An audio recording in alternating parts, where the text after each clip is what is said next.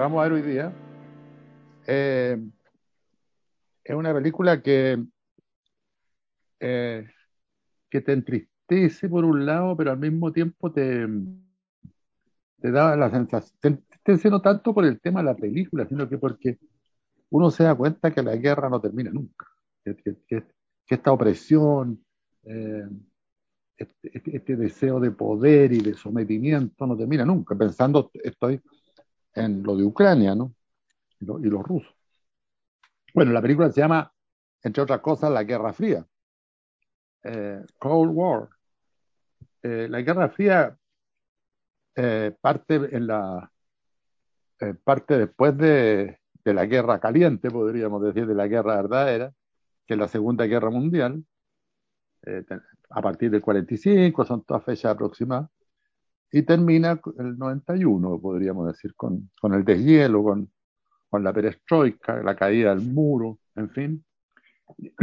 Pero en ese periodo, eh, el mundo del este de Europa eh, lo pasa re mal. pues. Hay, hay, hay, miles de problemas que, uno, uno de los cuales eh, aparece en esta película, eh, de, de- del año 2018, o sea, de hace tres años atrás. Eh, No, pues eh, más, eh, pues. Estamos 2022, pues. bueno, cuatro años atrás. Un año más, porque yo no, este año no lo considero porque estamos en marzo. Ahora, la- la- la- la- lo que me parece interesante de esta película es que recompone, eh, por lo menos para mí, el, el- el tipo de película que uno veía en, en- en los 60, 70, eh, películas que tocaban este tema del este. Eh, estoy pensando en El Tercer Hombre. Bueno, está llena de, de- de esas películas, del espionaje, eh, a- a- habitualmente en, en- en el límite de Berlín Oriental con Berlín Occidental. Eh, y esta película del 2018 eh, es en blanco y negro, con una fotografía realmente, una fotografía y una dirección de arte magnífica, Impecable, impecable. ¿Mm? impecable, Impecable, impecable. sí, que recompone esa atmósfera, que fue, que fue un momento muy terrible y que, y que yo creo que, que, que- tiene que ver con este momento que está empezando a ocurrir hoy día en la guerra ruso-ucraniana.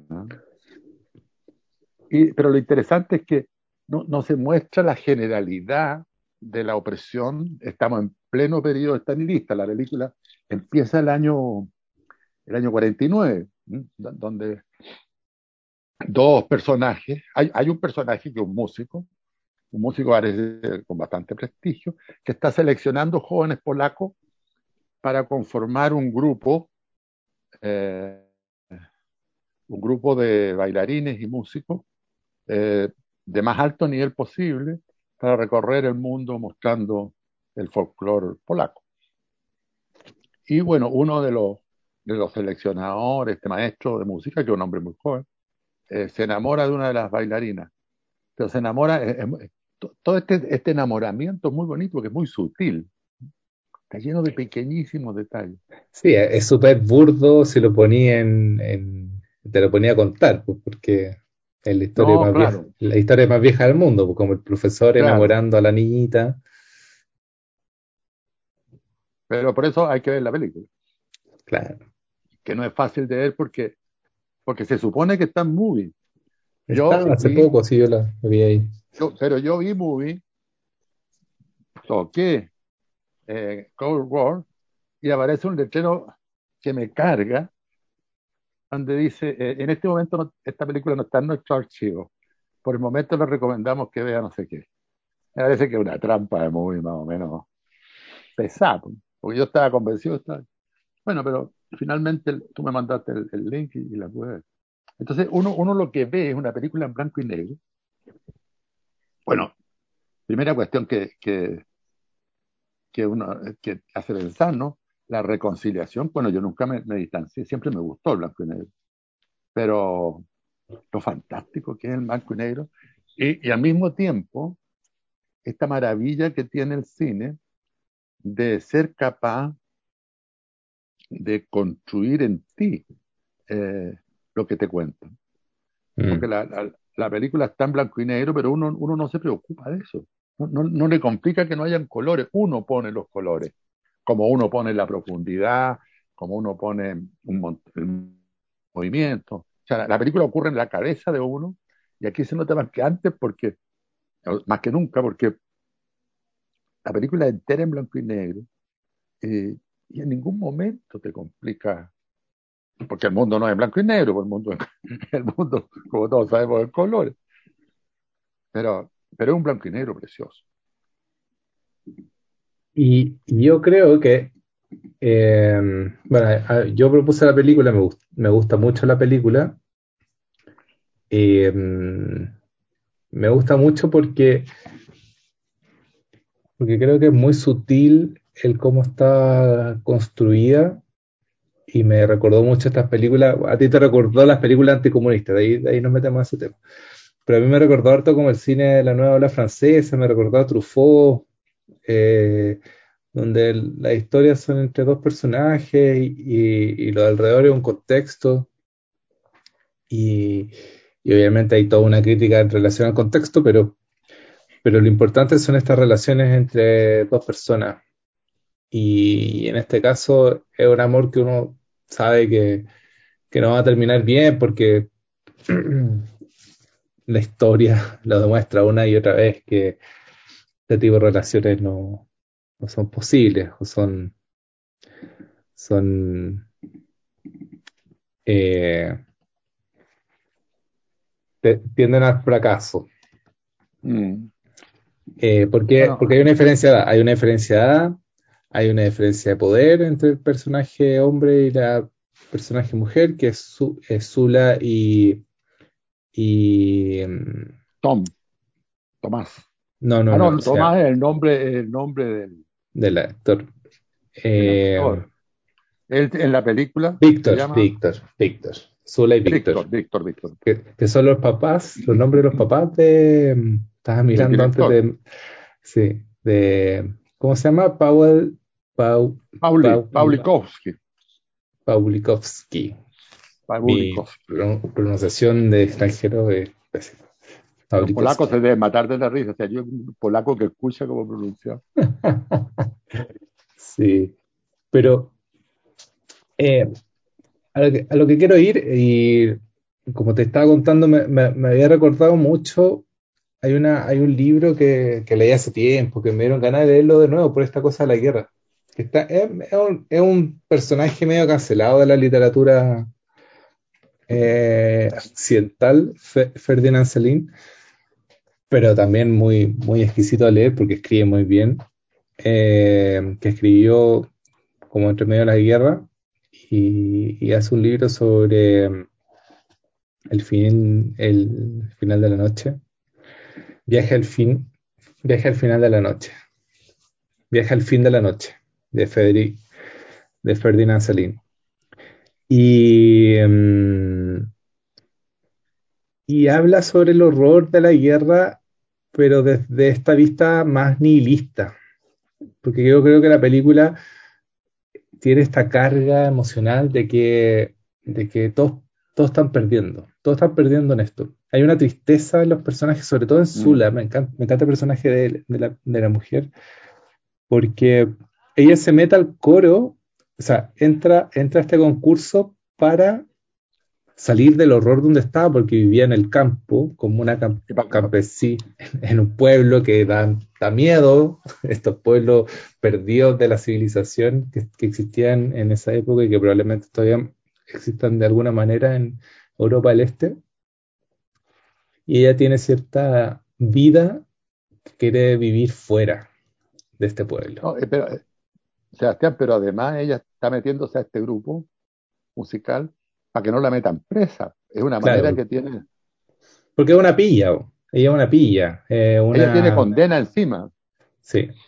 Pero, pero más que la condena encima, lo que, lo que nos dan a conocer con esa anécdota es que ella, ella es alguien que está como permanentemente peleando para salir de donde está, que es lo que hace toda la película, huir.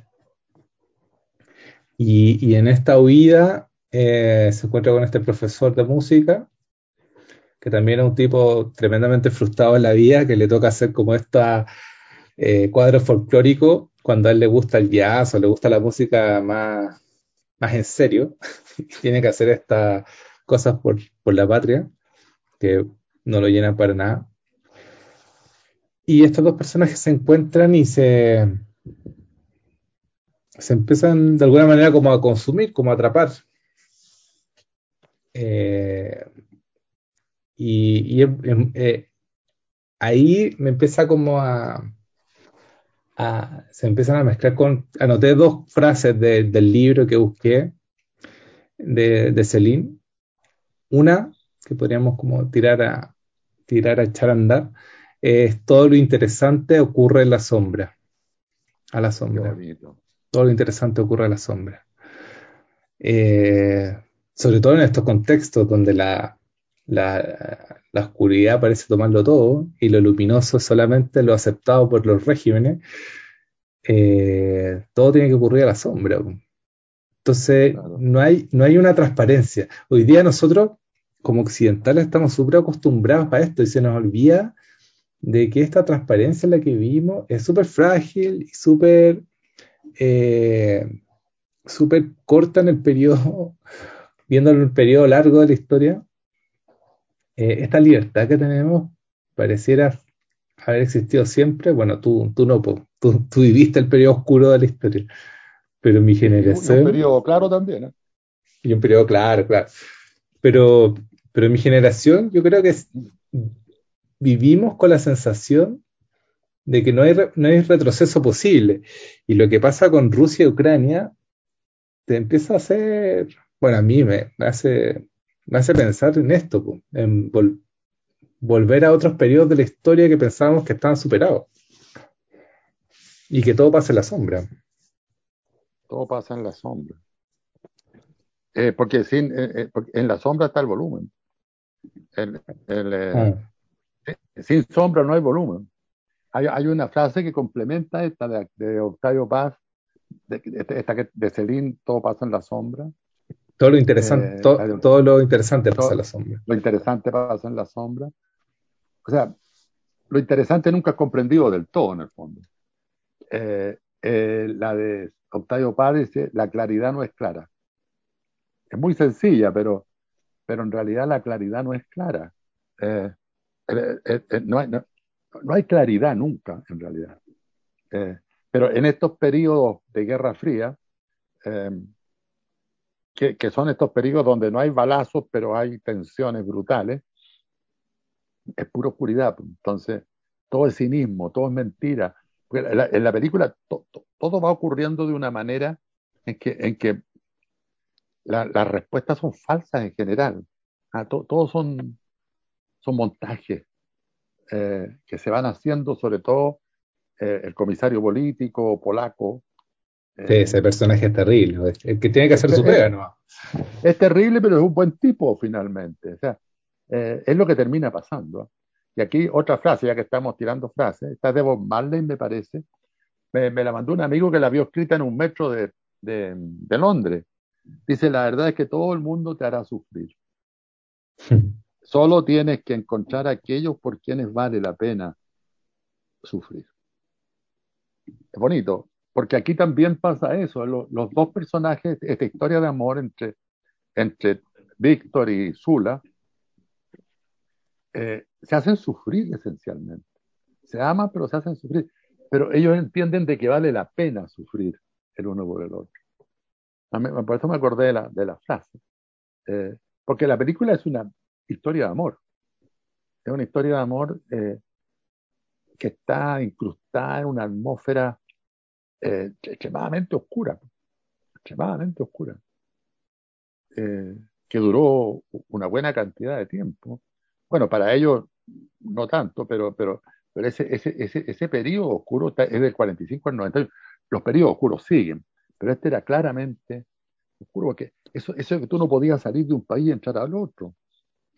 No, y, no, y, y, no podía hablar con libertad. Si estáis con tus amigos, estáis con la ah, gente que está trabajando, y hay, hay una, una, opresión que se siente, que eso es lo que transmite súper bien la película, esta opresión de que estáis haciendo una pega que, que no te gusta, para alguien que no, no te importa, y, sentí esta opresión, eh, que no podéis, no podéis como decir a viva voz eh, que está en contra.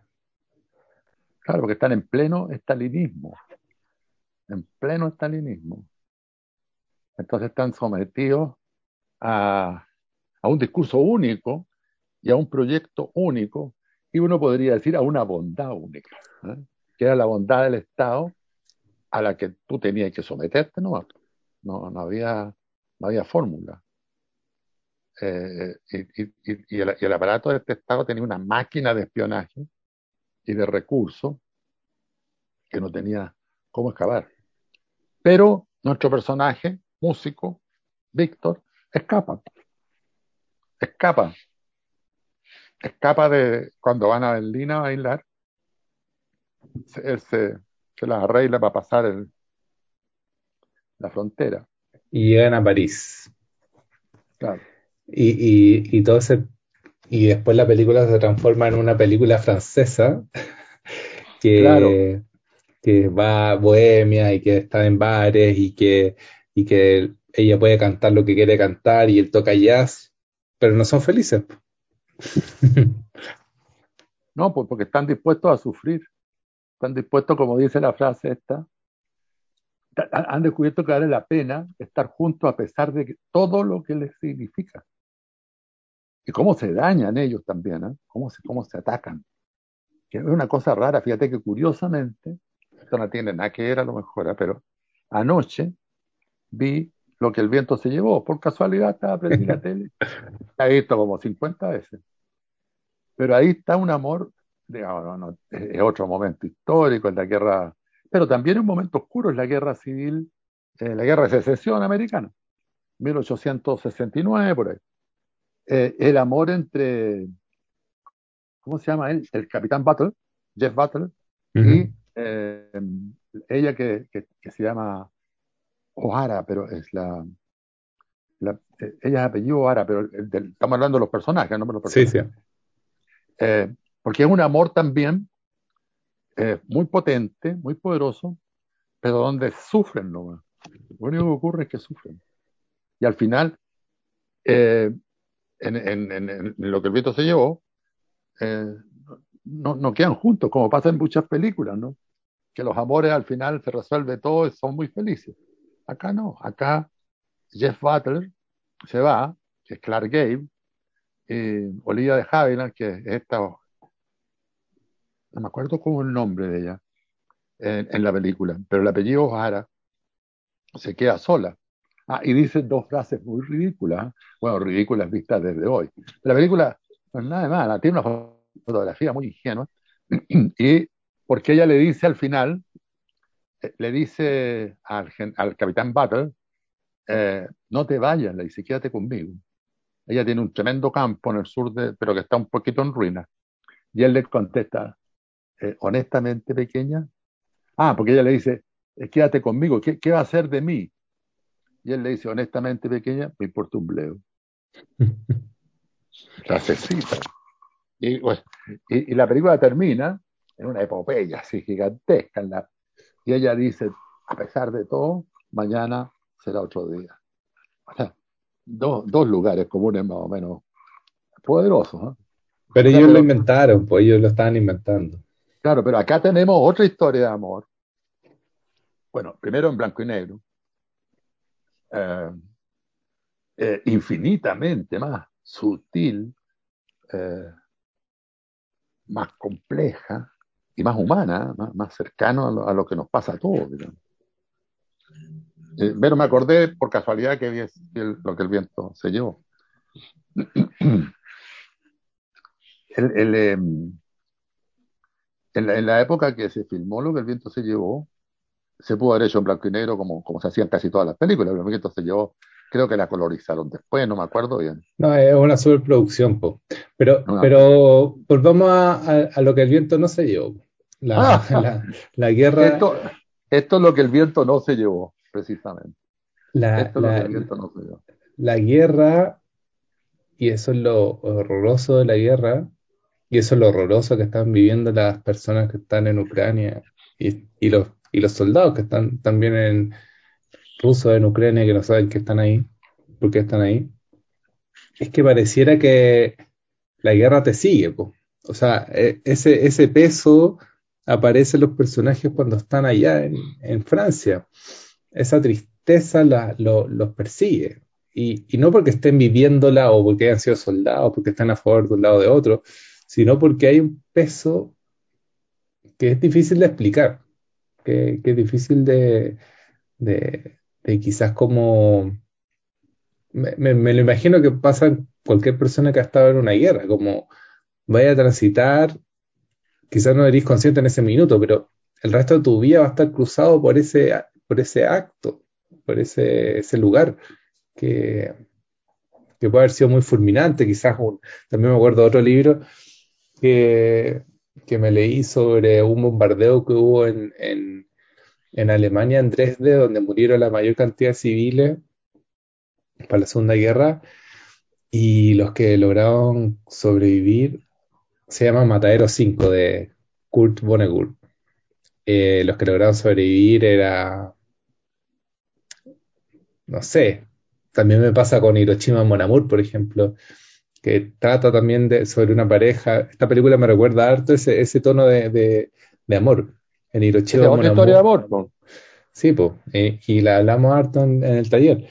Y a mí me encanta esa película, debe ser de mis favoritas, Eh, porque son dos personajes que se encuentran en, en Japón y, y los dos cruzados por la guerra y pareciera que la arrastráis. Arras- o sea, hay algo que se impregna del horror. Ah, Sobre todo, sobre todo por un polaco, ¿eh? Porque los polacos lo pasaron pésimo en la Segunda Guerra. Todo el mundo lo pasó pésimo, pero por, por, por Polonia pasaron los nazis. Antes los habían invadido los rusos. O sea, ellos fueron víctimas de, de todos los combates. Eh, y, y estos personajes deben haber sido, porque la película empieza el año 49, la guerra termina el 45, deben haber tenido 7, 8 años menos, o sea, eran niñitos. no.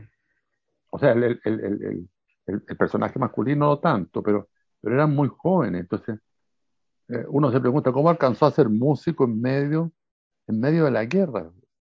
La guerra terminó en el 45 y, y han pasado apenas 5 años. Bueno, en los 5 años puede haberse formado como músico. Y ella, ella no, pues ella, ella estaba en el campo. Ahora, lo otro que me parece interesante en la película el modo como instala, porque se nota que le gusta la música a Paul, Paulikowski, eh, como instala la, la música popular. ¿ah?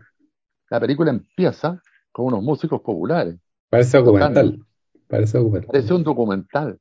Que tocan unas especies de gaita, muy bonito.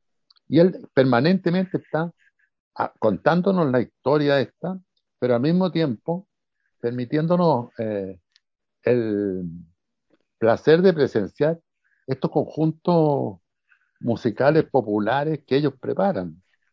Eh, y así está permanentemente. Y después cuando están en París, eh, nos permite escuchar un poquito de, de jazz de, de, los 50 ya. Eh, e incluso eh, aparece Bill Haley, no, no, no él, pero, pero se escucha Rock and Roll Club, un, el rock Sí, pues, famoso de, de Bill en, Haley. un, Entonces, eh, eh, en un plano maravilloso, que es cuando ella se pone a bailar y sa- sale a bailar arriba de la mesa y está, está como curada, pero un plano así, uf, claro, y ahí aparece ella en su magnitud de mujer absolutamente libre, ¿ah? de, de- de- de hacer lo que se le ocurre. En una época en que las mujeres tenían bastante menos espacio de libertad que hoy día. ¿no? Claro.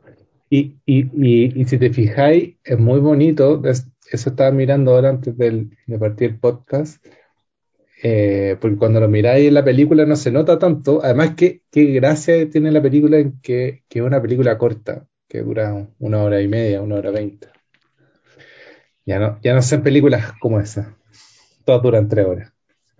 Y, y, y si te fijáis, el trabajo de maquillaje, o no sé bien cómo lo hicieron, si es digital o, o si es maquillaje y trabajo de la misma actriz para engordar, parte ella muy niñita porque se supone que tiene menos de 20 años y termina ella media como 40 o 30 y tanto, pero 10 años acaba, acabada, acabada como físicamente, como más rellenita, con como porque es, en la película va volviéndose alcohólica.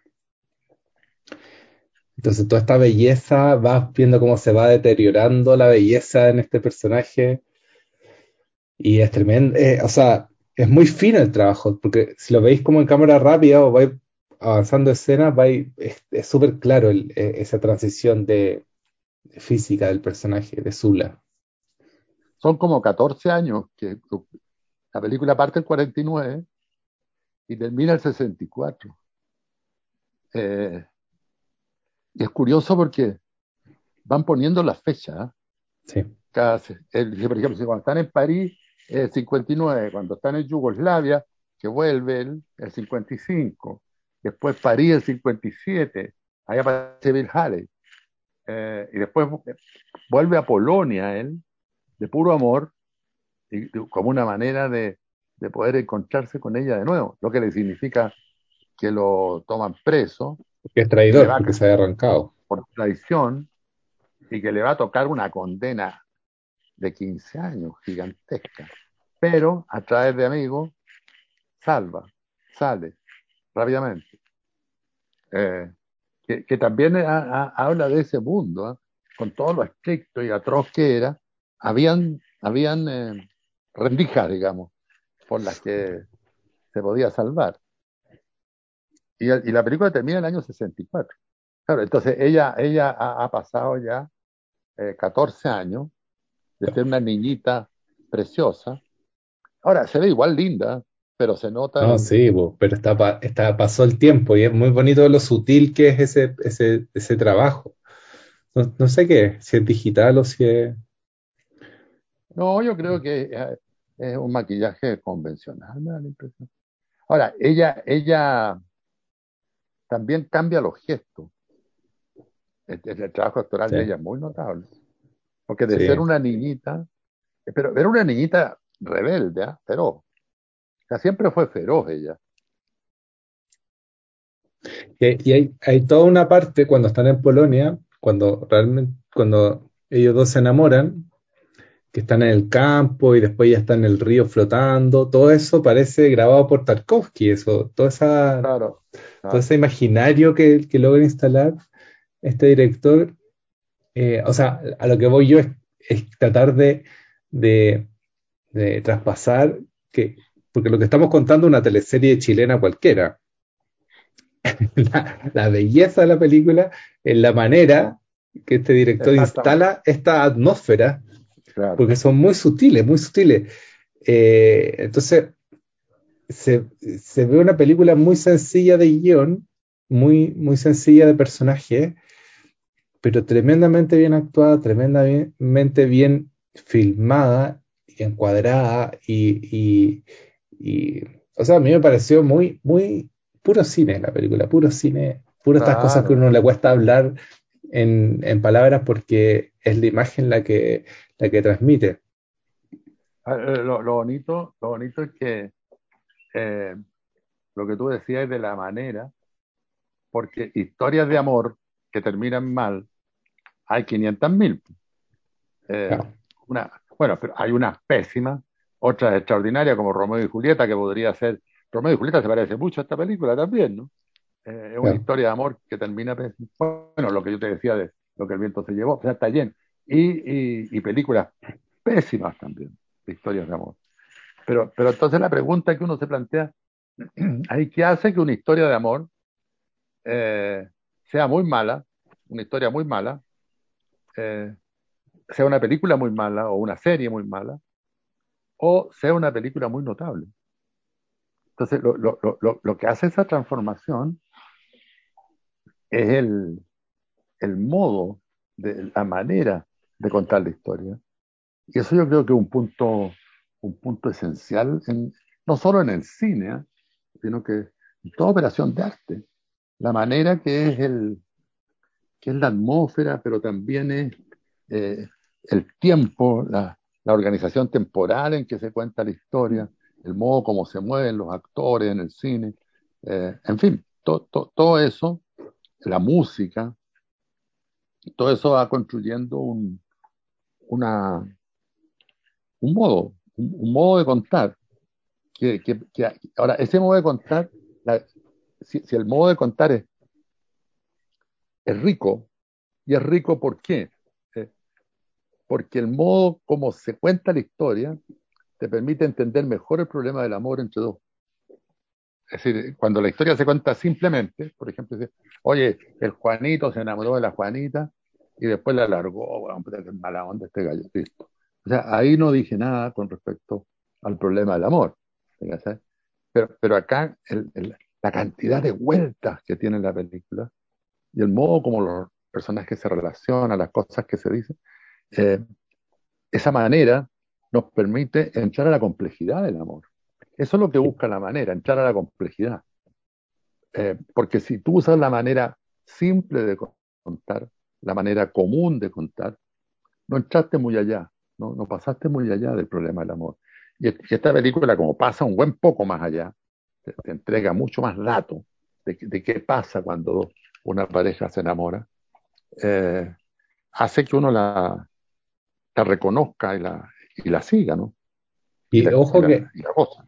ojo, y ojo que no tiene que ver, o sea, no, es que expliquen tanto del amor, no es que lo, pongan en, en, un diálogo, en una explicación, eh, sino como toda buena película, esta es una película que tiene caras, tiene silencios, tiene caminatas, tiene, tiene todos estos elementos que son poco narrativos en sí mismo, pero que son al mismo tiempo súper necesarios para ir entrando los personajes. No sé cuántos planos debería haberlos contado, pero, no, pero probablemente los planos que ella está en primer plano en silencio son muchos. Muchos. Muchos planos de ella en silencio y muchos planos de él mirándola. Eh, entonces es muy bonito cómo se va desarrollando esta conexión porque no es, no es verbal, no, no, es una película de grandes diálogos. Las canciones que cantan o que, o que aparecen en la película cantadas por ella, porque ella se vuelve cantante, son bien sonsas, son canciones de amor muy típicas. De hecho, hasta ella un poco se ríe de esas canciones. Eh, pero es esas miradas, hay una, hay una, hay unos momentos muy bonitos, por ejemplo, cuando está en el estudio cantando, grabando su disco, y ella está sola en el estudio cantando y él la está mirando desde afuera y un plano maravilloso donde le llega la luz solamente en su cara y se ve todo oscuro y, está cantando pero ya sabe que lo está haciendo mal porque está como chata de la vida está cantando solo por, por cantar y él le, trata de exigir más porque sabe que puede dar más eh, pero son unos planos muy sencillos donde todo pasa en lo que no se dice, lo que, lo que se ve entre miradas. Claro, el silencio. Es una película que da muchos silencios también. Eh, y yo creo que la, lo crudo de, estos planos, porque son, son planos que, que producen una cierta ansiedad, porque uno dice, ¿qué está pasando aquí? Eh, tienen que ver con, con la historia que se está contando, con, con esta complejidad del amor, ¿no? Porque en el fondo ellos no lo dicen, pero en el fondo la pregunta es ¿qué nos está pasando? ¿Qué le está pasando a este hombre que está dispuesto a irse a Polonia de nuevo, sabiendo que lo van a tomar preso y lo van a, lo van a acusar de traidor? O sea, que abandona el éxito que está teniendo, empezando a tener en París, para volver con, con ella, que, tampoco le, afloja del todo, pero, pero entonces, eh, esta manera de contar fragmentada, descentrada, silenciosa a rato, eh, yo creo que nos permite em, volver a pensar en el problema del amor. Y en, para eso sirven las maneras. No, no, no, no. Como que nos dice, mira, borra lo que te como te produce una disonancia. ¿no? No, es, esa imagen que tú tenés del amor, que dos tipos se toman de la mano y son muy felices, sácatela de la cabeza.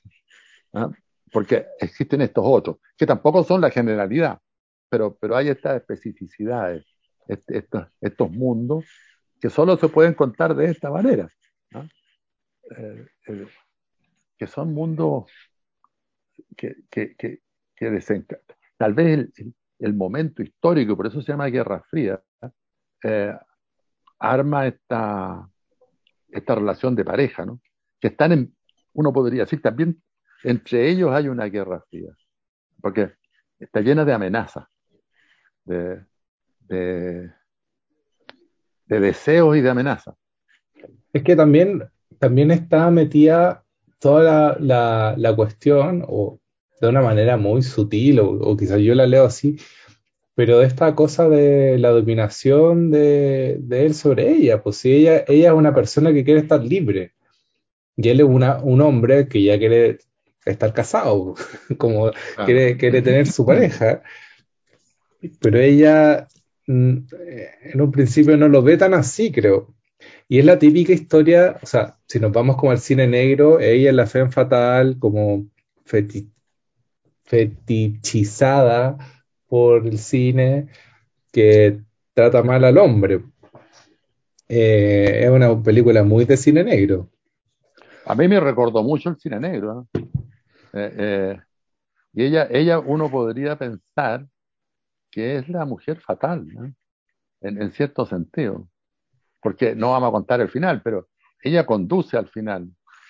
E, ella, maneja toda la, la, la última etapa. y ella, y ella, ella es, digamos, si, si, si, el asunto es que todo te va a hacer sufrir, como, como, como dice Marley, eh, ella hace sufrir harto a este gallo. Y este gallo, porque la quiere, aguanta ese sufrimiento. O sea, acepta ese sufrimiento. Pues ella le dice cosas atroces. Ah, hay una, no, no, no, no las voy a decir para que quien vea la película la vea sin, sin problema, pero, pero eh, está esa cosa incierta de la relación que aquí aparece con mucha, con mucho complejidad, diría yo, porque tampoco es que, se, que diga, mira, los amores son así, sino que en el fondo te, te, dice, oye, los amores son muy raros. Uno nunca sabe cómo son. Y eso yo creo que es muy saludable para uno, porque eh, uno vive eh, la experiencia amorosa eh, que ha visto en el cine convencional, en el cine que usó otra manera esa manera que responde a una ilusión en el fondo. El chico descubre chica, chica no lo quiere, chica no, no, no, no, no lo acepta, pasan cosas y finalmente la chica acepta al chico, se besan, ojalá en una tarde de, de, ¿cómo se llama? En París, eh, debajo de la Torre Eiffel. Eh, claro, con el sol cayendo, y son muy felices. pero hay la mayoría de las películas son así, entonces el espectador eh, se incorpora a, a, esa ilusión del amor, ¿no? Que la vida a todos es muy fácil demostrar. La, la vida lo, lo, lo, lo agarra chacacazo esa cuestión. ¿Qué, ¿Qué, es lo que pasa aquí? Porque teóricamente ellos, una vez que huyen, porque esta película podría haber sido de otra manera también dos jóvenes, o sea, una pareja, uno joven, otro un poquito mayor, eh, de, polaco, huye del socialismo y del estalinismo, aburridos de que les impongan temas y cuestiones, y llegan a París. En París les va pésimo porque están llegando, pero él como es muy talentoso, logra entrar a un grupo, ella canta, es muy famosa, eh, son muy felices. Esa es otra película. Eh, que podrían haber hecho con los mismos actores a todo color, pero, pero ahí no, no, no, entramos para nada, esa manera no nos permitió entrar a la experiencia del amor. Pero ¿y, qué? ¿Por qué ella quiere huir? ¿Cuál es, ¿Cuál es tu hipótesis respecto a, a esas huidas que ella tiene? Es que ella no quiere huir de Polonia. Por eso. Quiere, quiere vivir en Polonia. ¿Pero por qué? Ah, porque O sea, porque ella huye, al principio huye del campo, pero estaba huyendo una cosa y después cuando, cuando pasan a Yugoslavia, después, o sea, pasan a Berlín, después a, a Francia, está todo el rato pensando en volver, vuelve, no quiere estar ahí de nuevo. es que, bueno, ahí hay, hay muchos factores revoloteando. Ella trabajó un poco para la policía secreta eh, polaca, ¿ah? Que sería la checa, la checa polaca. Eh, y eso le permitía probablemente tener un estándar relativamente bueno. Ella dice en un par de momentos que no habla otros idiomas. ¿ah? En la película no se nota después, pero ah, cuando la primera vez que quieren partir, ella le dice yo no hablo idioma. Ella es una campesina. Eh, entonces, yo creo que ella se siente más segura en Polonia. Mm. Esa es la sensación que me da. Pero, Es que, es que la- lo, lo extraño es, que eso es lo extraño de las patrias, como, como, como esa idea de que tú perteneces a un lugar y que no estás completo si estás afuera de ese lugar, que es lo que le da el pasado todo lo, claro, a el mito, claro, la invención de la patria, la invención de la es, patria. Que también es, yo creo, algo que los persigue a ellos, ¿ah? Incluso a él, al, al Víctor. ¿ah? Es, es interesante porque ese concepto de patria eh, es otra ilusión, es otra invención. Eh, y, esta, y, y me pasa también con lo que está pasando acá en Ucrania, acá, hoy día en Ucrania, lo que pasa en Ucrania con, con Rusia, que son, bueno, siempre me he estado acordando porque hablan mucho de Odessa y me acuerdo de la acorazada de Potemkin y de las escaleras de Odessa, que están en Ucrania, no están en Rusia, sí, po, lo, lo vengo a saber ahora. pero, eh, Ucrania era Rusia en esa época. claro, por eso, como que, eh, que heavy, que, que, que, que difícil de comprender para alguien que nació en un país súper bien constituido, por así decirlo, con los límites bien claritos, o sea, mar por acá y cordillera por allá, eh, los límites tan claritos, qué difícil debe ser entender un conflicto de, de ese tipo hoy en día y entender que de alguna manera tu país, porque lo más probable es que Ucrania pierda mucho de su territorio y, y lo más ridículo es que mucha gente de Rusia tiene familia y amigos en Ucrania, o sea, son países realmente muy cercanos.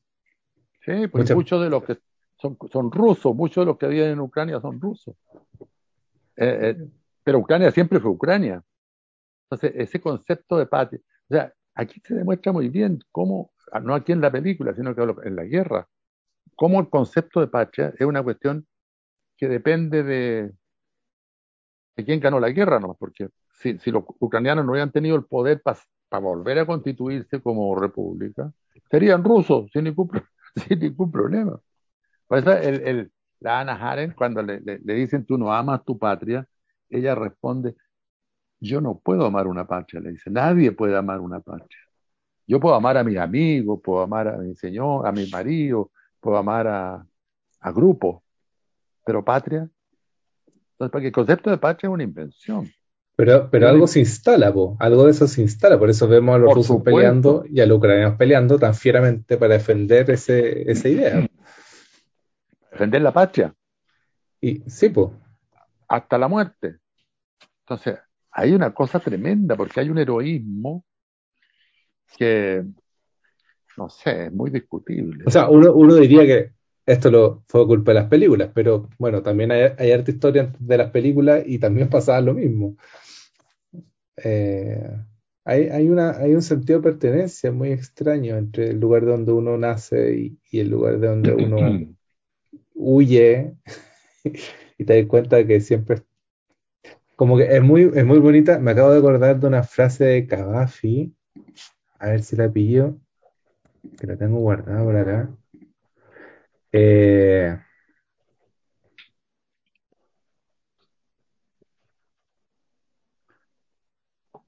ay, Ah, vuelve Itaca. Eh, Cuando dice vuelve Itaca, Parece que sí. Itaca no te engañará. Claro, él, él dice que lo que importa es el viaje de la vuelta a Itaca. Y que nunca, nunca, nunca vaya a lograr huir, porque la ciudad te va a seguir. Ahí hay otro, otro párrafo, donde, otro poema donde dice, no busques más, la ciudad que busca desapareció, tú la liquidaste. No, no, no exactamente lo que dije yo, estoy explicando de memoria. Sí. O sea, la- es que yo creo que la idea de patria es una idea, eh, capaz que te puedan pasar un parte por decir estas cosas, pero, pero es una idea muy, es una idea muy destructiva, porque, porque genera guerras esencialmente, eh, límites, esto es de mi patria, las banderas, toda esa cuestión, eh, y, y es una, es una construcción, porque bueno, es una construcción que ha habido siempre, ¿no? Antes no se llamaba patria, antes se llamaba de otra manera, pero, pero tu territorio, era tu territorio. Hasta los animales, que bueno, no, no dejan entrar. Entonces, hay algo, Borges creo que decía algo así como, eh, no me acuerdo bien, si era Borges, la patria es un hombre que escupe en una esquina. Aquí la pillé, la frase de Gaddafi, que la tenía guardada por otra cosa. No habrás de hallar nuevos sitios ni encontrarás, ni encontrarás otros mares. Te seguirá la ciudad. Las calles donde deambules serán las mismas. Te seguirá la ciudad, po. A mí siempre, a mí siempre me habrá, me va a seguir Temuco, a ti siempre te va a seguir Talcahuano, po. Talcahuano, Talcahuano, Talcahuano es mi ciudad. Eh, eso es verdad. Es que es la, la, el tema de la memoria, yo creo, ¿no? El, el, el, el- que también es una ilusión, pero, pero yo creo que es fuerte, es poderosa. Pero estamos, estamos, estamos súper cagados con eso, po, porque, o sea, lo, lo- lo que me pasa con la película es que estos, estos tipos, estos personajes se van de Polonia porque saben que ahí está el horror y que afuera está el occidente y está lo bueno, y están en París, todo pasando, y siguen en Polonia, po. Estos dos personajes siguen en Polonia aunque estén en París. Claro, claro. Eso es muy. Ahora, no le pasa a todos, ¿verdad?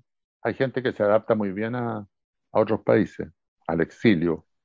Los, los Pero- apatriados. Claro que a lo mejor ahí hay algo, hay algo más inteligente, ¿eh? Yo creo. Pero, pero es que no es la patria. Yo, yo por mí, el, el tema no es la patria. Mi, mi problema eh, de recuerdos y de amores es Talcahuano. Ah, claro. y específicamente el Cerro de Adifuente. Pero es que, claro, uno, uno, uno se construye ese relato, pues, eso, eso es lo bello, que todo esto es un- una telaraña de relato que te vaya armando y te, te agarráis de eso. Si al final nuestra cabeza es eso, un- una telaraña de relato, y, y tú te agarráis de Talcahuano, del cerro no sé cuánto. De Adifuente.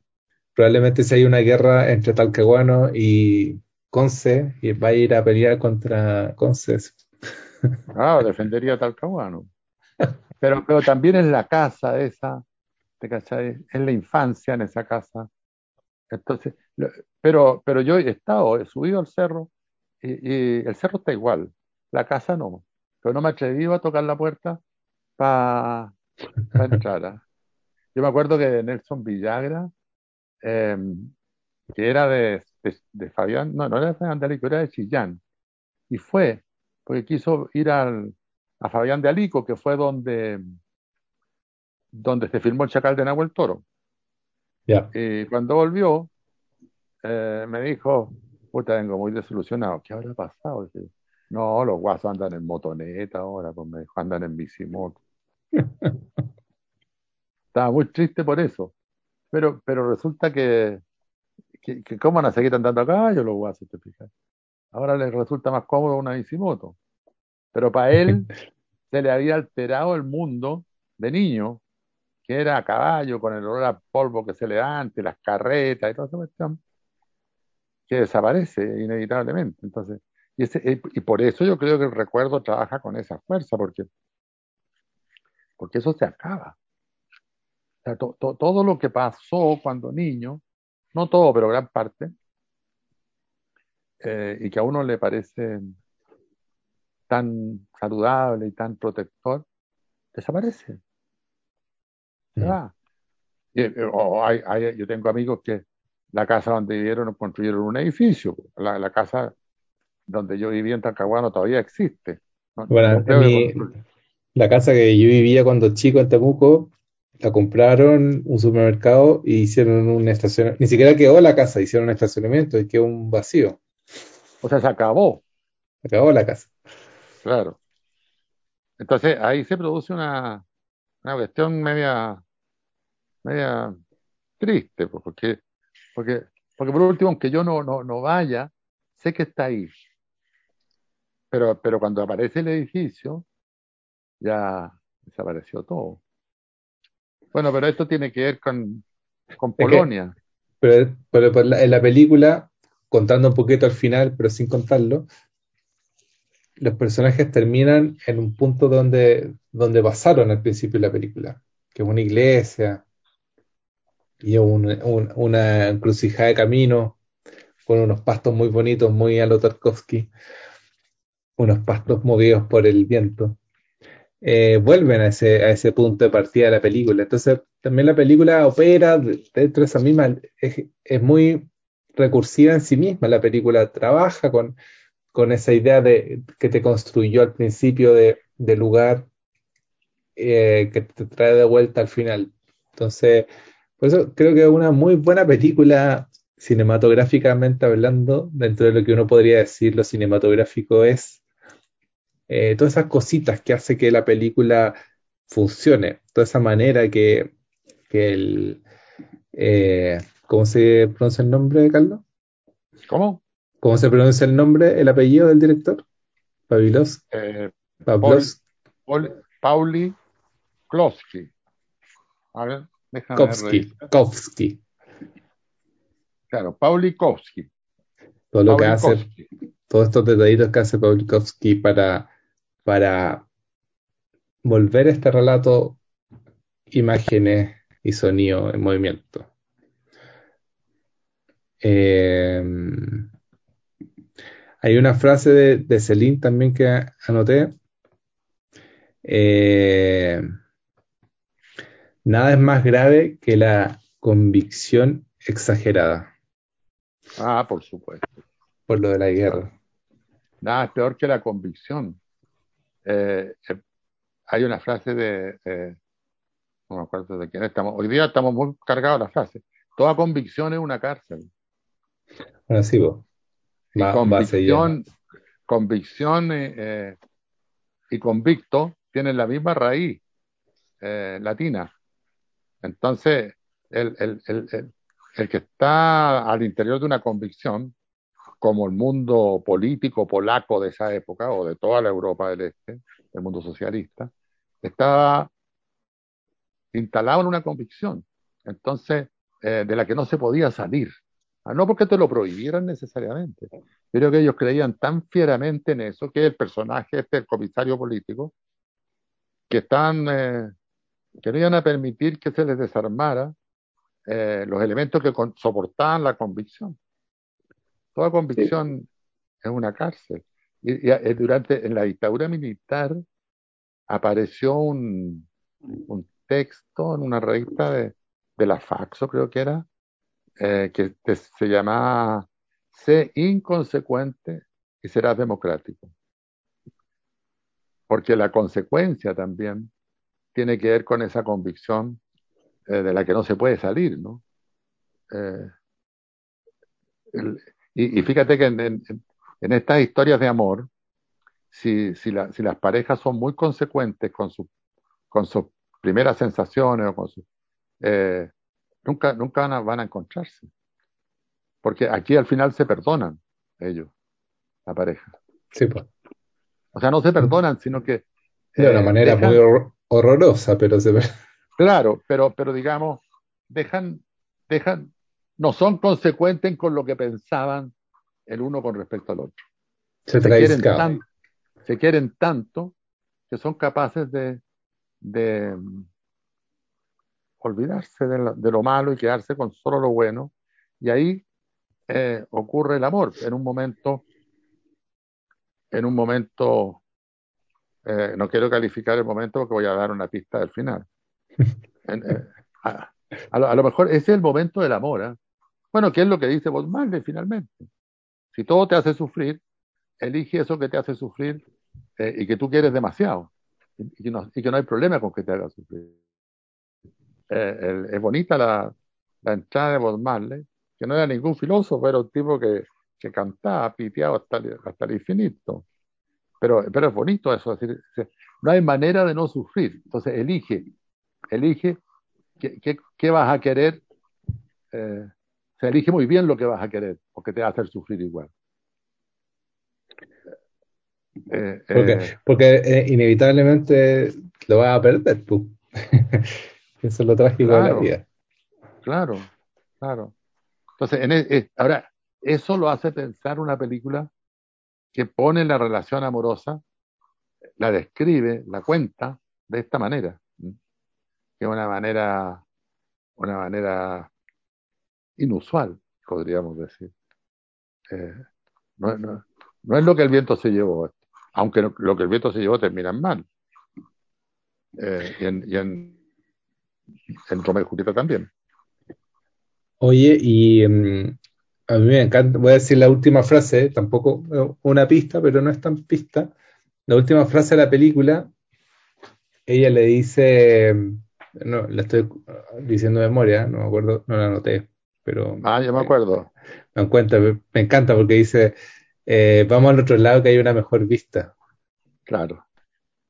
Y ahí claro. termina, qué belleza. Es feroz esa frase. ¿eh? Vamos al otro lado, crucemos al otro lado. Crucemos al otro lado. Hay, un riachuelo, que ahí hay, hay mejor vista. Eh,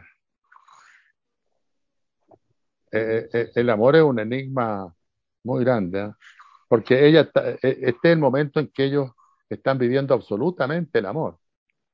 Hay un momento muy contradictorio, el momento, pero están viviendo ahí, plenamente. Eh, entonces, el, el, eh, a uno lo perturba esa cuestión, porque dice, y, y, y, lo bueno de las películas es que te perturben. O sea, de, sí, de, de, que te turben, que te dejen dando vueltas. El, el, que, el que se turba, el que se equivoca. Entonces, que, que, te, que te pierdan. Eh, y yo creo que eso ocurre en esta película finalmente, ¿no? Que, uno se perturba y uno se, no, no, se produce esta disonancia cognitiva, no sabe lo que está pasando. O sea, sabe lo que está pasando, pero, pero queda absolutamente inquieto porque no, no, porque no está en el manual, no está como se dice hoy día en el protocolo. Entonces, esto es una película totalmente fuera de protocolo. Y yo creo que ese es el gran cine, ¿no? El que se sale del protocolo. El, el cine atrevido en ese sentido. Y este, esta película se aleja tanto del protocolo que se da el gusto de meter varios momentos muy buenos de música a motivo de, de nada en realidad. Eh, hay un momento en que ella canta, creo, o él toca, no, él toca el piano y los otros dos músicos de saxo y de, de, de instrumento de viento lo quedan mirando. Lo quedan mirando. Eh, esos son, son instantes que yo le llamo eh, piezas sueltas, ¿te cachai? Pero, ¿Qué pasó te, aquí? Te fijáis que la película no, no es tan rara, o sea, no es David Lynch, no es una película rara, no es una película. No. Es que es, eso es lo que me parece no, no, bien notable de, la, de, de, esta cuestión, que no es David Lynch, no es una película que uno. No, es una historia de amor convencional. Y contada muy tradicionalmente, pero hay cositas, cositas que se van, se van. Sí, pero no está contada tradicionalmente. Hay una manera no. de contar que te permite entrar a, por ejemplo, esto de que este gallo de repente se ponga a tocar el piano, eh, está tocando perfectamente, pero los músicos lo miran con una extrañeza eh, muy, muy rara. Sea, eso te da una pista de lo que está pasando ahí, que es lo que uno podría llamarlo incomprendido, ¿no? Eso que uno no, no, no podría describir más Mm. que con ese plano, el tipo tocando el piano de esa manera tan eh, intensa, y estos músicos que lo miran así como con una cierta pena o con una cierta admiración, con una cierta sorpresa. Pero ahí uno tiene una percepción de algo que no se puede traducir de otra manera que contar este pedazo de película. eso es lo fantástico de, la, de la manera. Pero, pero, pero ese pedazo de película abre un campo eh, tremendo, eh, pero que no es traducible a palabras rápidamente, porque es una impresión que, que uno recibe nomás. Bueno, y eso es la gracia del arte, ¿no? Que, que no pone en una línea causal, porque nos alguien podría, un psiquiatra, explicar perfectamente todo lo que le pasó a cada uno. Esta niñita tuvo un problema con el papá, eh, eh, en fin, podría dar una explicación estupenda, pero, pero no deja tornillos sueltos, no deja espacios incomprendidos, que son los que te permiten eh, seguir trabajando sobre, estos asuntos que uno vive también, y que ha vivido, Mm.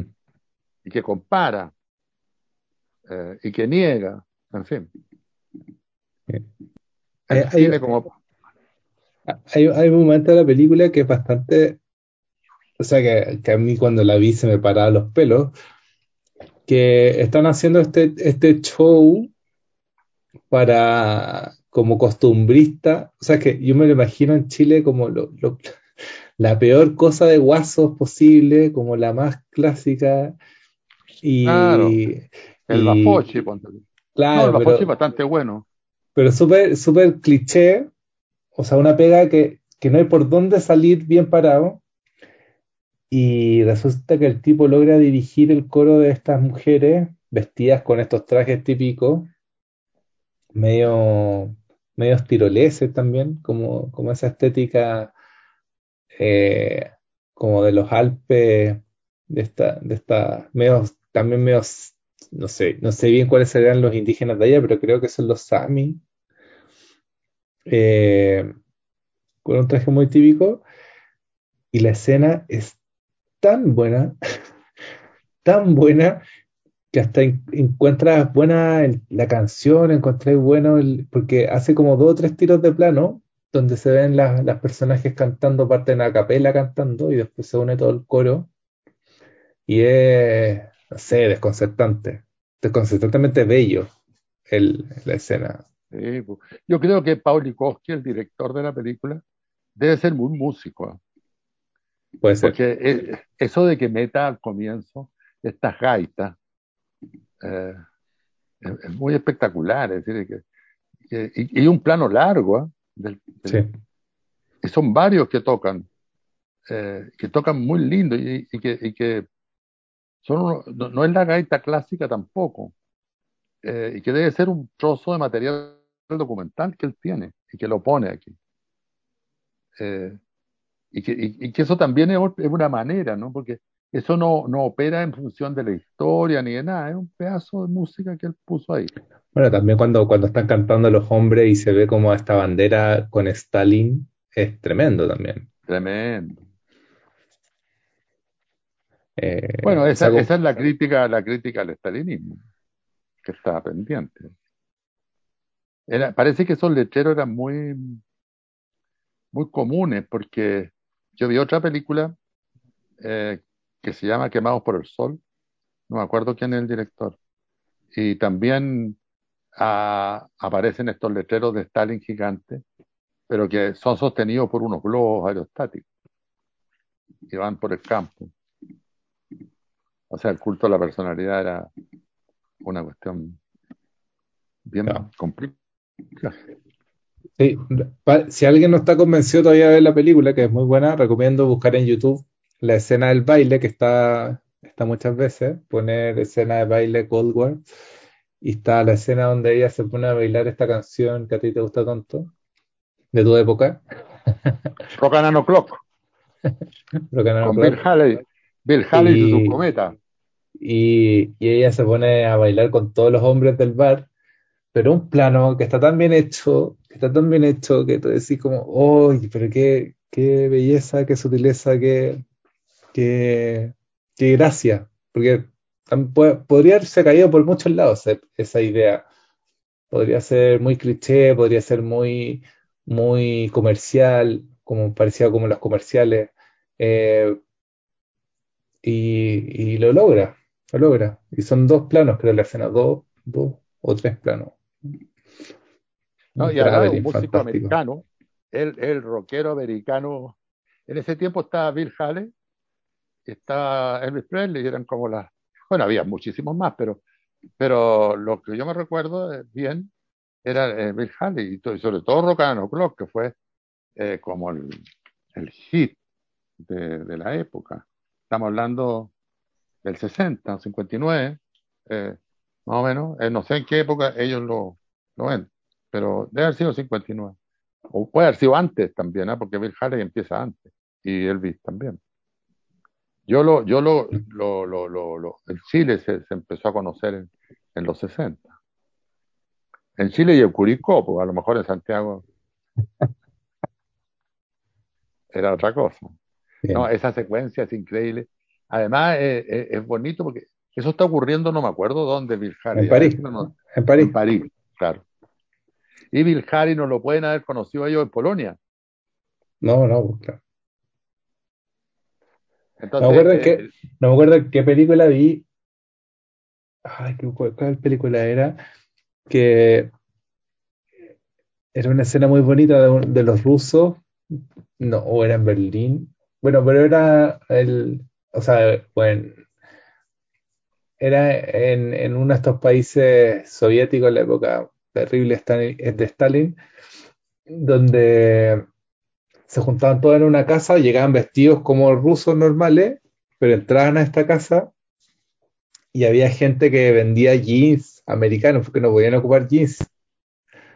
Eh, y se ponían, las mujeres se ponían jeans apretados, los hombres se ponían jeans y había unos tocadiscos con canciones eh, americanas y hacían unas fiestas y después como que pasaba el toque que hay y en la mañana se tenían que cambiar la ropa y salir como personas rusas normales o que no recuerdo si era Alemania o de Rusia. Puede haber sido Alemania la RDA. Pues. Puede haber sido la RDA, pero no me acuerdo qué película es, pero tengo muy, muy metida esa imagen en la cabeza como lo, lo terrible de, de, vestirte y de, de, de, de sentir como esta opresión por Occidente, que todos sabemos que Occidente es igual de malo que el, que, que en el otro lado, pero, pero esta idea de que el pasto, el pasto al lado es mejor, que, que siempre nos va a perseguir. El Claro, pasto enfrente más verde. sobre todo Berlín, ¿eh? estaban al lado. Yo, yo, yo, un amigo mío que vivía en la RDA, alemán, Dieter Schumann, hizo un documental ya en las finales, creo que el 89, eh, con todos los conjuntos de rock que estaban saliendo en la RDA. Ya. eh, en la propia RDA, eh, y había mucho, porque a la gente le gustaba el rock. Y él, él filmó a, a muchos conjuntos y, y tuvo un éxito tremendo con la película. Un documental Bien. con música de rock alemana. No, no era ni siquiera música de rock americana. Eh, toda convicción es una cárcel. Ahí había otra con- convicción. Sí. O sea, hay que, hay que dejarse llevar por los acontecimientos también. Hay que, hay que aceptar que las cosas pueden ser distintas. Ya, pero crucemos al otro lado que la vista es mejor. No, la frase linda es crucemos al otro lado que tiene mejor vista. Sí, ¿o no? Esa, esa podría ser eh, la frase de... Qué La, la la buscar bien y vamos a poner esa frase como título. Sí, hay que ver. Ahora, eh, si uno ve la película se da cuenta la potencia de la, de la frase también. Que la vamos a dejar en incógnito. Y son las 22, 27. Sí. Vamos Pod-. Podríamos empezar a, a terminar, ¿o no? Sí. Eh, ya, despidámonos. Hace otro capítulo. Oye, este capítulo es el 40. Capítulo 40. Qué increíble, ¿eh? Cómo, cómo, como uno no se da cuenta cómo pasa. 40 ya va a ser pronto un año. En 12 capítulos más, 12 semanas más, vamos a llegar un año. Ya. Voy a cortar para el público. Adiós.